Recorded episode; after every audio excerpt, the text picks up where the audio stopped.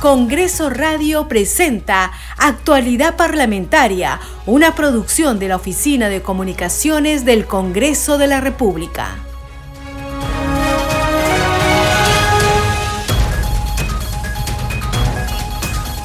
¿Cómo están? Bienvenidos a su programa Actualidad Parlamentaria. Les saluda Carlos Alvarado y estos son los titulares de hoy 26 de enero del 2023.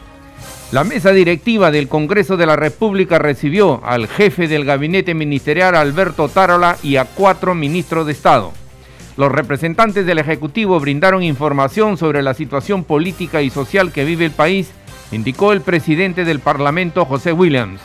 William Zapata reafirmó su apoyo y saludo a la labor de las Fuerzas Armadas y Policía Nacional en el resguardo de la seguridad interna del país ante acciones de violencia generadas por grupos extremistas.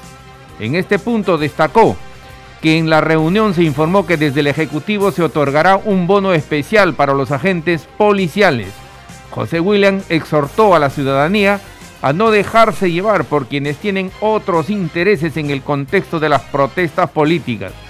Por su parte, el premier Alberto Tarola dijo estar satisfecho con el cronograma establecido por el Congreso que ahora sí recoge el alto sentido y la urgencia que reclama la situación del país. El Pleno del Congreso de la República se reunirá hoy, según lo dispuso el presidente de este poder del Estado, José William Zapata.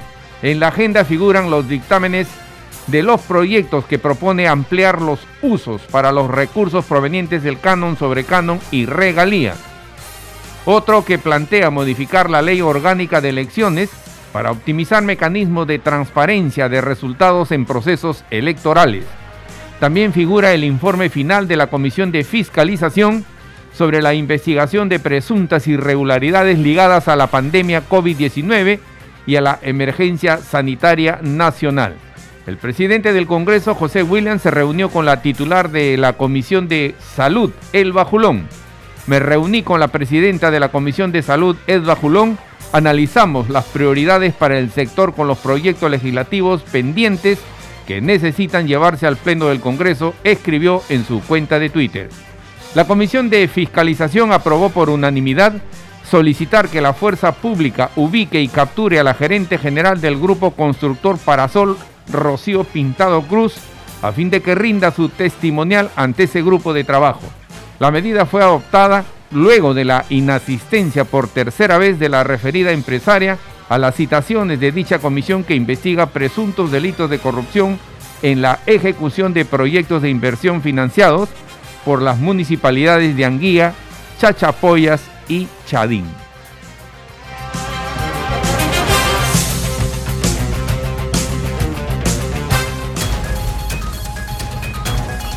Desarrollamos noticias en actualidad parlamentaria. La mesa directiva del Congreso recibió al presidente del Consejo de Ministros, Alberto Tarola, y a cuatro ministros de Estados, quienes brindaron información sobre la situación política y social que vive el país. Así lo informó el presidente del Parlamento, José William Zapata, ratificando la predisposición del Congreso para el adelanto de elecciones, al tiempo de expresar su reconocimiento a las Fuerzas Armadas y a la Policía Nacional. Escuchemos. Hemos recibido la visita del primer ministro, acompañado de los ministros de Defensa, Interior y Justicia. Hemos tratado diversos temas de actualidad. Ellos vinieron para informarnos a la mesa directiva acerca de la situación que es nacional, ¿no? particularmente en los lugares donde hay más, este, más fricciones. Hemos podido eh, comprender que están ejerciendo un control eficiente. Eh, reiteramos el, el saludo y la felicitación a las Fuerzas Armadas y Policía Nacional y también exhortamos a la población a no dejarse llevar por quienes tienen otros intereses. Sí comprendemos los requerimientos de la población y eso, son, eso es algo importante. También hemos hablado acerca del cronograma de adelanto y ampliación de legislatura. Fue aprobado, como ustedes conocen, el día de ayer con fecha 15 en una sesión de pleno vamos a determinar la fecha exacta, fecha por definir, 15 está en principio. Eh, la legislatura sí ha sido ampliada hasta el 10 porque es requerimiento o pedido de la Comisión de Constitución poder terminar con unos proyectos de ley que son importantes. Asimismo, le hemos preguntado al ministro si conoce algo acerca de las personas, al ministro del Interior en particular, de quienes fueron detenidos en flagrante acción, flagrante delito, ¿no? Y que fueron puestos a disposición de Fiscalía y queríamos, queremos saber qué es lo que Fiscalía está haciendo al respecto, porque es muy importante poder identificar aquellos malos ciudadanos que están creando el desorden. Luego también tratamos de asuntos relacionados con el pedido de facultades que nos hace el Ejecutivo por unos temas que son importantes. Y finalmente nos hicieron conocer que ellos tienen previsto un bono para la Policía Nacional que lo tiene muy bien ganado, muy bien reconocido y reitero el reconocimiento a nuestra Policía Nacional, a las Fuerzas Armadas y es fácil determinar eso cuando los vemos en las calles defendiendo a la ciudadanía. El presidente del Consejo de Ministros, Alberto Tarola, destacó la predisposición del Congreso para elaborar un cronograma con la finalidad de aprobar el adelanto de elecciones. Instó al Parlamento a que se debata y vote el pedido del Ejecutivo de Delegación de Facultades expresado en su solicitud de voto de confianza y la aprobación de un crédito suplementario para otorgar un bono especial a la Policía Nacional. Escuchemos. En primer lugar, quiero expresar el agradecimiento del gobierno por esta reunión de trabajo que hemos tenido con el presidente del Congreso y la junta directiva que él preside. Y en primer lugar me voy a referir a un asunto de la mayor importancia dentro de la agenda que hemos tratado de manera directa el día de hoy. Y ese proyecto de ley de adelanto de elecciones que presentó el gobierno de la presidenta Boluarte, que fue aprobado en primera votación y que urge que sea aprobado en segunda votación por el Congreso. El señor presidente del Congreso y los señores congresistas con los que hemos, dialogado nos han expresado ya la predisposición de un cronograma y la etapa o tramo final para conseguir la definición del Congreso sobre esta segunda votación y nos vamos satisfechos con el cronograma que se ha establecido y que, repito, ahora sí recoge el alto sentido de la urgencia que reclama la situación del país. De otro lado, también hemos venido a expresarle la necesidad de que el Congreso apruebe o debata lo más pronto posible el pedido de delegación de facultades que hemos hecho en nuestra presentación que eh, originó el voto de confianza, porque con ese pedido de delegación de facultades pensamos reencaminar al país hacia el destrave de proyectos, hacia la conducción de las políticas sectoriales en favor de los más pobres y sobre todo hacia la necesidad de iniciar un urgente camino que nos lleve a la reconciliación nacional que todos queremos. De la misma manera, hemos pedido el apoyo para una solicitud de crédito suplementario para otorgarle el bono especial a nuestra heroica Policía Nacional. Creo que ningún sector en el país puede obviar el inmenso sacrificio y profesionalismo tanto de la Policía Nacional como del personal de nuestras Fuerzas Armadas.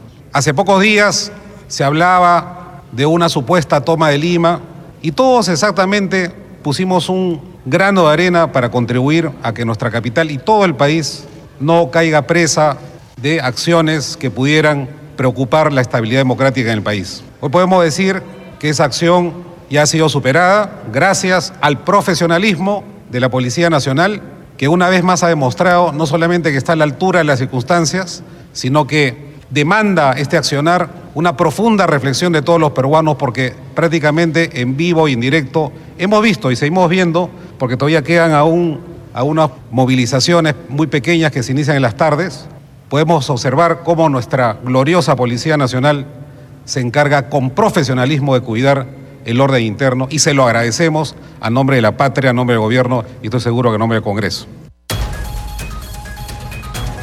El titular de la PCM sostuvo que durante el encuentro conversaron además sobre la situación de seguridad del país con especial incidencia en la zona sur.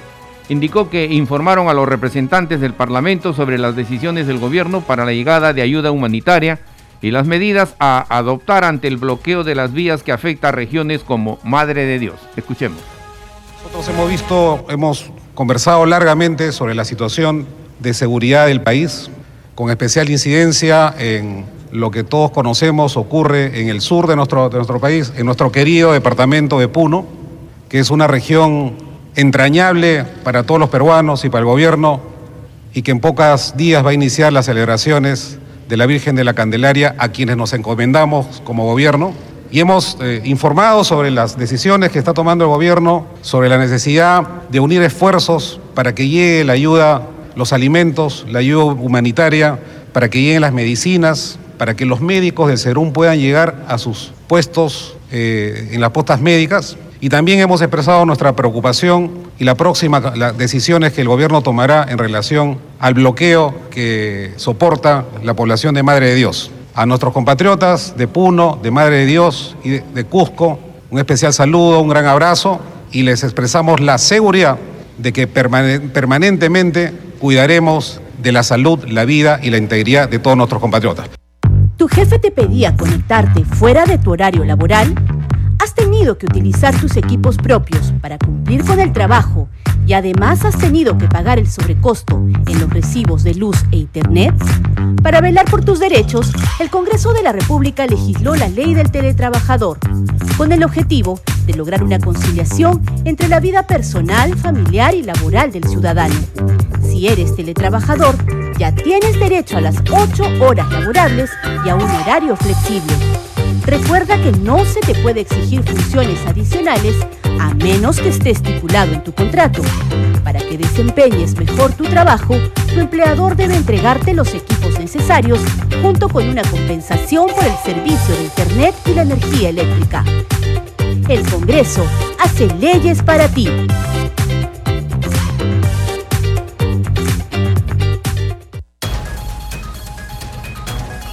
Seguimos desarrollando noticias en actualidad parlamentaria. El Pleno del Congreso de la República sesionará en breve. Tienen agenda importantes proyectos de ley de, interés nacional. Tenemos sobre el tema un informe que ha preparado nuestra colega Madeleine Montalvo. Este jueves 26, desde las 10 de la mañana, sesionará la representación nacional, así lo dispuso el titular del legislativo, José William Zapata. En la citación cursada por el oficial mayor del Parlamento, se dispone que los congresistas podrán asistir de manera presencial en el hemiciclo de sesiones o virtualmente a través de la plataforma de sesiones del Congreso. Cabe precisar que en la agenda publicada ya en el portal institucional figuran diversos dictámenes, entre ellos el proyecto de ley que propone ampliar los usos para los recursos provenientes del canon sobre el canon y regalías, y el proyecto de ley 1964 que plantea modificar la ley orgánica de elecciones para optimizar mecanismos de transparencia de resultados en procesos electorales. De igual manera, se encuentran agendados el proyecto de ley que modifica la Ley General de Donación y Trasplante de Órganos y o Tejidos Humanos a fin de incorporar campañas de concientización y el proyecto de ley 2035 que fortalece la capacidad financiera de las MIPES, entre otras iniciativas legislativas.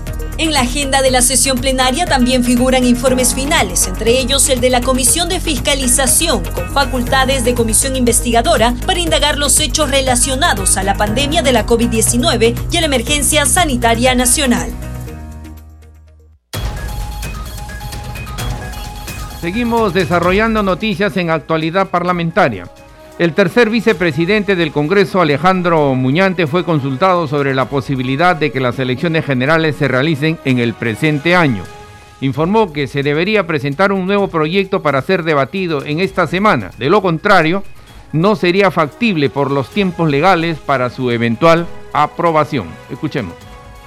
Tendría que ser materia de una nueva propuesta eh, legislativa y tendría que verse esta semana, porque de lo contrario, la legislatura acabaría el día 10 y si eso no se ve hasta el día 10, entonces si es que eso se presenta y se debate en la próxima legislatura, eso recién contaría como una primera votación. Yo, yo podría estar de acuerdo a diciembre de 2023, pero también tengo no, no puedo vender humo, no puedo vender falsas expectativas. Muñante Barrios estimó que la segunda votación del proyecto de elecciones generales en abril del 2024 se estaría realizando entre el 15 o 16 de febrero próximo. Escuchemos.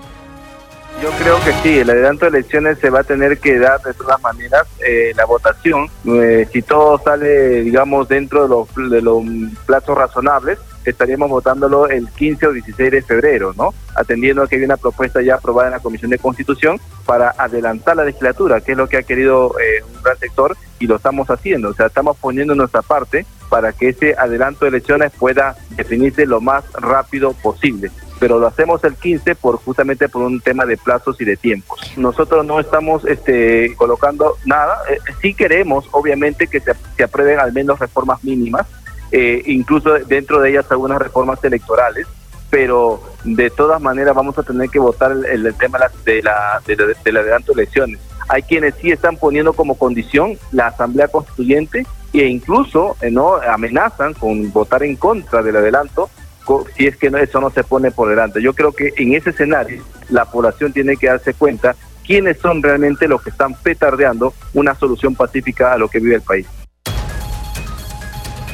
Seguimos desarrollando noticias en actualidad parlamentaria. La Comisión de Fiscalización continuó con la investigación de la presunta organización criminal vinculada al expresidente Pedro Castillo Terrones. El caso incluye presuntos delitos de corrupción en la ejecución de los proyectos de inversión financiados por las municipalidades de Anguía, Chachapoyas, Chadín, así como los financiados por el Ministerio de Vivienda al amparo del decreto de urgencia 102, entre otros. El citado Hugo Espino admitió ante este grupo de trabajo que su empresa JJM sí realizó trabajos para el Estado y ratificó que el hermano de la ex primera dama Lidia Paredes le depositó 70 mil nuevos soles. Mientras el ex ministro de Vivienda, Heiner Alvarado, guardó silencio. Sobre el tema tenemos un informe que ha preparado nuestra colega Elsa Iturriaga. Ante la Comisión de Fiscalización, el exministro de Vivienda, Gainer Alvarado López, se presentó en calidad de investigado. No obstante, hizo uso de su derecho constitucional a guardar silencio por recomendación de su abogada Rosa Bartra. Fue en el marco de las indagaciones sobre presuntos actos de corrupción en la ejecución de proyectos de inversión durante el gobierno de Pedro Castillo. Pero antes de ello, hacer mención a lo siguiente por su intermedio, señor presidente. De acuerdo a la moción 3797, se vienen respondiendo las carpetas fiscales 170-2022, la carpeta fiscal 251-2022. Además de ello, se está respondiendo en la carpeta 266-2022 en la Fiscalía de la Nación. Sin perjuicio de ello, señor presidente, estamos allanados en la denuncia constitucional 307 para favorecer al esclarecimiento de la verdad. En respuesta, el presidente de la comisión, Héctor Ventura Ángel, dijo que al llevarse investigaciones en la sede fiscal, ello no limita las indagaciones realizadas por las comisiones del Congreso de la República. En calidad de testigo se presentó Hugo Johnny Espino Lucana, dueño de la micro y pequeña empresa JJM, que creó en el año 2019 para realizar perfiles o expedientes técnicos por encargo de municipalidades, en varios casos de saneamiento rural. Reconoció que sí se reunió en varias oportunidades con el exalcalde de Anguía, Nenil Medina. El hecho de que sea joven no quiere decir que yo no pueda contratar con el Estado. El rubro en el cual yo he venido laborando desde, desde esos años es consultorías de obras. Tengo categoría C en saneamiento y afines, que quiere decir que tengo bastante experiencia en ese tipo de consultorías, más no en obra. Negó que haya otorgado ni recibido financiamiento por parte de Jennifer Paredes, ni tampoco de la ex primera dama Lidia Paredes Agregó que le solicitaron un chip a su nombre a fin de evitar ser interceptadas telefónicamente, pero que nunca lo entregó. Además, informó que David Paredes le transfirió 70 mil soles el año 2021 para financiar la elaboración de un expediente técnico de Chadín sobre mejoramiento del sistema de agua en localidades de Cajamarca. Rocío del Pilar Pintado Cruz, gerente general del Grupo Constructor Parasol SAC, no se presentó pese a haber sido citada reiteradamente, por lo que se solicitó al juez de investigación preparatoria que disponga que la fuerza pública ubique, capture y ponga a disposición de la comisión a la mencionada ciudadana. David Alfonso Paredes Navarro solicitó a través de su abogado que se le cite para una nueva fecha y Walter Enrique Paredes Navarro pidió también reprogramación de su citación. De no acudir, será bajo apercibimiento de ser conducido por la fuerza pública. Al concluir la sesión de la Comisión de Fiscalización, su presidente Héctor Ventura formuló declaraciones a la prensa sobre la investigación que realizan y otros temas de coyuntura. Escuchemos. Revelador información de que la propia Lilia Paredes, conjuntamente con Jennifer Paredes, le, le han pedido un chip especial para que tenga comunicación. Entonces, ¿cómo, cómo, cómo se puede, cómo podemos eh, eh, entender de que la primera dama esté pidiendo a un tercero ¿no? a un ciudadano común y corriente un chip para comunicación, ¿no? Y, esa comunicación habría servido justamente para eh, probablemente realizar actos de corrupción, que es materia de investigación. Asimismo, Hugo Espino ha ratificado el hecho de que el hermano de Lilia Paredes, David Paredes, le ha entregado los 70 mil soles para eh, realizar un expediente técnico que luego habría servido para la ejecución de esta obra. Y esto ha sido detonante porque en la información que sale un canal eh, dominical, ahí denota eh, esta, esta información de cómo han venido articulando, direccionando obras. Porque claro, ya hoy Hugo Espino ha mencionado y ha ratificado que sí ha recibido los 70 mil soles para... ¿Perdón? A su cuenta personal. A la cuenta personal, por supuesto. Ni siquiera a la cuenta de una empresa que está realizando actividades lícitas, sino a una cuenta personal. ¿Quién lo dijo esto? El mismo Hugo Espino, que está siendo investigado por actos de corrupción. Está declarando tanto en la Comisión de Fiscalización y también en el Ministerio Público. Ahora, congresista, una pregunta adicional que no tiene que ver con la comisión netamente, sino eh, el gobierno estaría analizando presentar un proyecto eh, para adelantar las elecciones eh, al 2023. ¿No? ¿Cómo toma usted esta iniciativa que se confirmaría en las próximas horas de ser así? teniendo en cuenta que ya la Comisión de Constitución ha dictaminado ¿no? una, iniciativa, también el Ejecutivo, ¿no? para que esto se adelante al 2024. Todo proyecto de ley debe ser debatido justamente en una Comisión de Constitución. En este sentido, Fuerza Popular ya hemos hecho, eh, hemos dado nuestro pronunciamiento y hemos sido enfáticos. Vamos a eh, respetar el adelanto de elecciones, pero no podemos soportar, no podemos entender de que sigan condicionando grupos de izquierda para que se evalúe un posible adelanto de elecciones. Es decir, quiero poner asamblea constituyente para adelantar eh, eh, elecciones. O sea, acá no están, poniendo en no están poniendo en el tapete los intereses de Estado, los intereses país. Lo que están poniendo es intereses particulares para después en su momento apoderarse del país. Es decir, pongo asamblea constituyente, quiero yo presidir estos, esta asamblea para eh, luego apoderarnos del poder. Entonces eso es lo que nosotros no podemos permitir, condicionamientos para un adelanto de elecciones. Aquí hay que salvaguardar los intereses de todos los peruanos.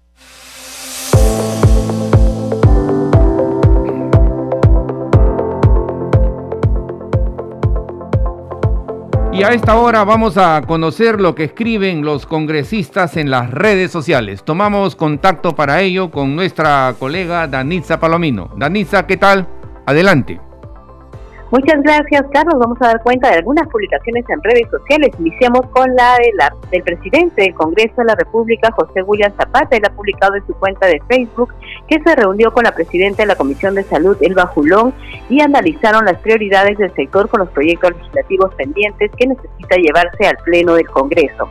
También vamos con la cuenta oficial del Congreso de la República. Dice, por mayoría, la Comisión de Economía aprobó el proyecto de ley 1737 que propone el fortalecimiento del procedimiento para determinar la remuneración mínima vital y publican un link que nos lleva a la cuenta de TikTok del Congreso de la República donde se explica este tema. Vamos ahora con otra publicación de la cuenta oficial. Dice que ante la Comisión de Fiscalización, el testigo Hugo Espina Lucana respondió por los presuntos delitos de corrupción en la ejecución de los proyectos de inversión financiados por las municipalidades de Anguía, Chachapoyas y Charín. Y finalmente, la cuenta oficial del Congreso de la República publica una infografía que dice lo siguiente, toda iniciativa legislativa sigue un proceso y es el Pleno del Congreso, máxima instancia del Parlamento, que representa a todos los peruanos, quien decide si se aprueba o rechaza un proyecto de ley.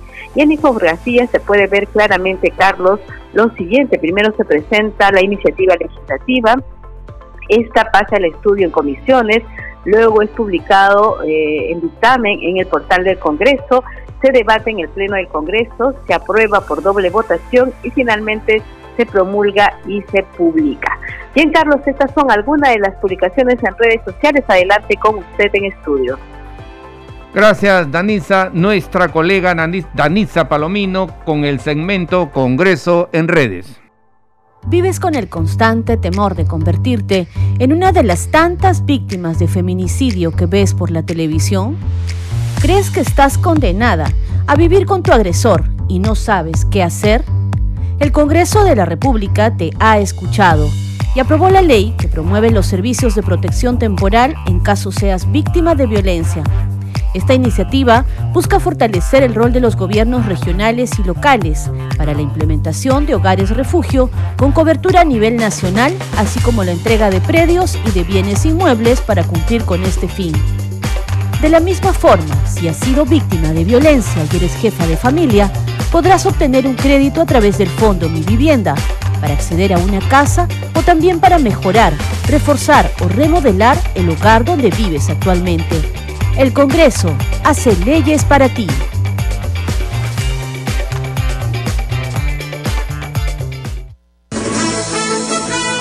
Este programa se escucha en las regiones del país gracias a las siguientes emisoras.